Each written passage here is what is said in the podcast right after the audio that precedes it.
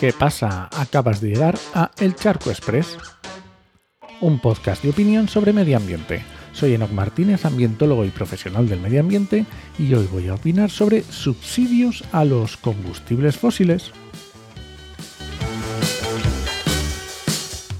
Hoy va a ser un charco muy cortito, ¿vale? No te asustes con este principio. Lo primero vamos a diferenciar entre subsidio y subvención. Subvención es un dinero para costear algo, una obra, un proyecto, lo que sea. Subsidio es un dinero que trata de cubrir una necesidad concreta y de forma extraordinaria. Entendido, ¿vale? Esto según la Fundeo. Así que perfecto. Bien. Pues ahora se supone que estamos hablando de subsidios. Así que empecemos. Seguro que si estás siguiendo un poco la COP28 habrás escuchado hablar de que España está liderando la alianza contra los subsidios a los combustibles fósiles, que hay 12 países que están a tope con esto, ¿vale? Y antes de la COP, incluso la Unión Europea ya avisó de que quería cumplir ese objetivo para la COP. Como esto de la COP cambia mucho, tampoco voy a centrarme porque estamos en medio, están las negociaciones, no voy a entrar más en eso. Pero bueno, ¿y si te digo que España está subsidiando como el que más los combustibles fósiles.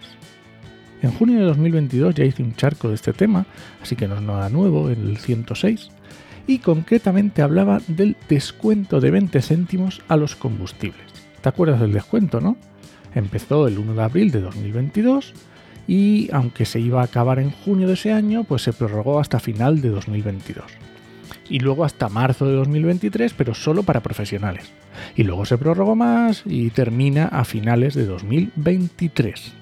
Así que si estás escuchando esto cuando lo publico, el gobierno está ahora mismo subsidiando los combustibles fósiles. Al principio era 20 céntimos, acuérdate, luego 10, bueno, había ahí varias cosas.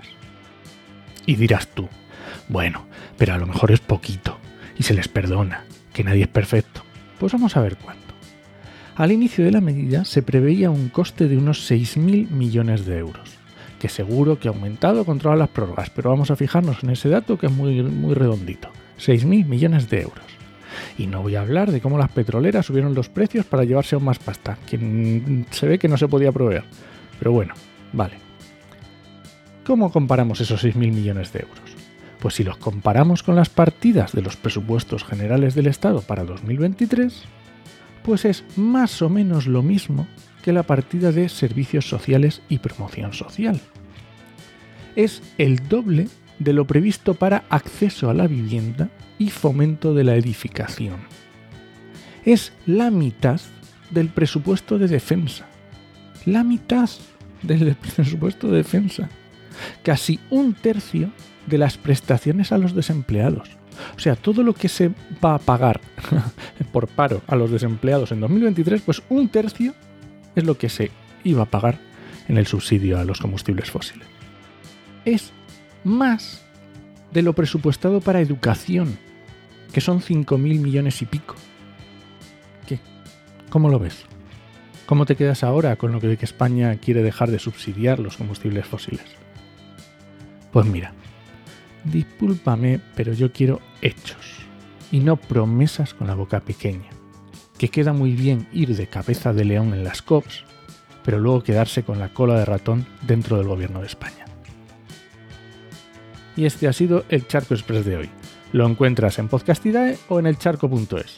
Y si alguien te pregunta, no lo dudes, te lo dijo en 8mm. Nos escuchamos.